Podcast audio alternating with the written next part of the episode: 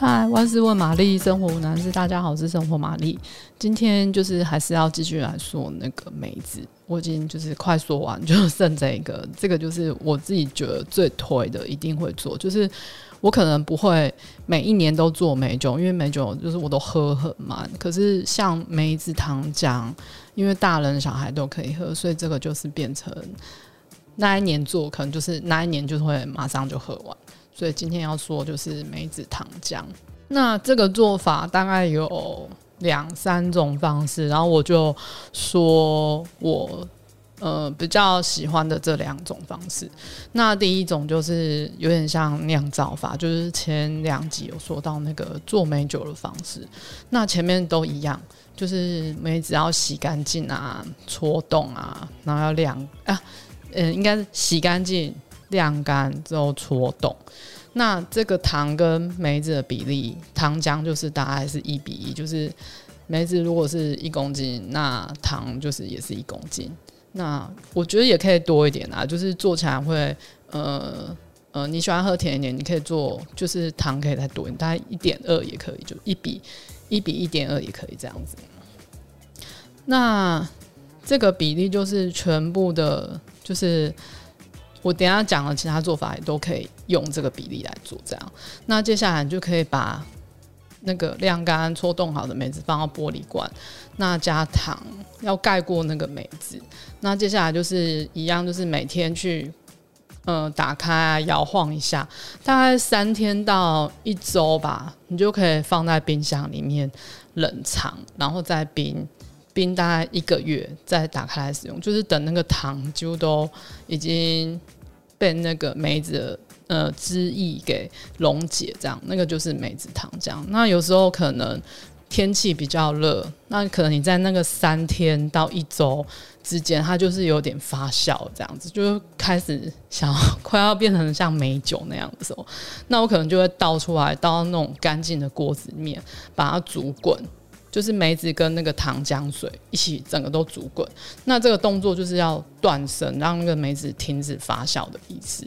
那接下来你就可以等它放凉，你可能就可以把那个罐子再重新擦过，这样子确定它很干净之后，再把你刚刚煮好那些放凉的梅子倒进去。那接下来我就不用管它，就是大概静置一个月，让那个梅子收成，这样糖浆就可以使用。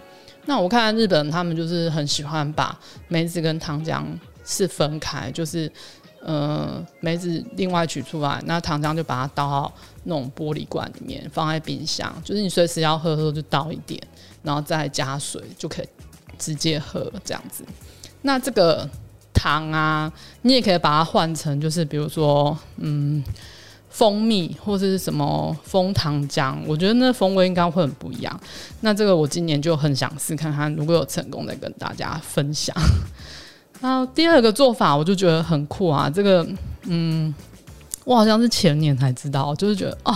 我也太晚知道吧？如果我我早点知道，我应该会一直用这个方式。然后我也很希望大家可以试看看，因为这个做法就是你前几集不是有讲梅酒嘛？那个梅酒你也可以用这个方式做前面的动作，我觉得也蛮可以的。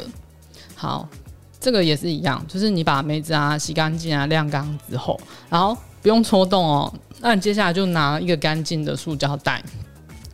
把那些洗干净晾干的梅子放到里面去，然后就拿去冷冻库冰冰一天，是冷冻库哦，我确定我没有说错，就是冷冻库。那这个做法就是真的很方便，你就完全不需要搓冻，它是借由冷冻这个动作，然后把那个梅子里面的纤维破坏掉。那接下来你拿出来做。那个糖渍的动作，那个梅子里面的汁液就很容易的被释放出来。那冷冻完之后，就是跟刚刚一样，就是放到罐子干净的罐子里面，加糖，或是你刚刚我刚刚说那什么糖浆啊，还是枫糖浆啊，都可以。那这个做法就就不需要再煮过断生了，然后也是这样子静置一个月就可以就可以打开来用了。那如果如果你真的还是有觉得它有在发酵的话，然后或是有点气泡你不放心的话，你可以再煮过。不过这个做法我已经做三年，就是还没有发生过这件事情。那大家可以注意一下，这样。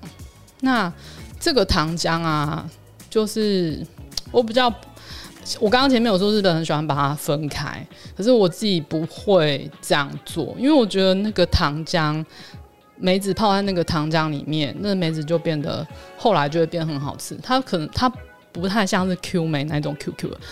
嗯，它有点像我阿妈说的那种烂糯梅，就是烂梅的意思，就是梅咯，就是你一喊它，它就会化掉，没有办法嚼那种感觉，我觉得也蛮好吃的。那糖浆除了可以加冰块啊，还有水稀释，然后可以加气泡水直接喝。那我也很常就是加水拿去冰做成冰沙，那这个水就不需要加太多，就是大概糖浆跟水是一比一。因为它要要一点糖，然后做出来那个冰沙会比较好吃。然后等到快要凝固的时候，就用那个叉子把它刮开，再冰回去。那你也可以变成，比如说，嗯，糖浆一半，然后美酒一半，再加两个加起来的总量的水，这样一比一去打。然后我觉得这是大人会很喜欢的，大人味的梅子糖浆的那个冰沙，大家可以试看看。好，说完啦。如果你喜欢今天的内容，欢迎订阅、按赞五颗星。还是有什么生活上的疑难杂症要请玛丽解决，也欢迎留言让我知道。拜。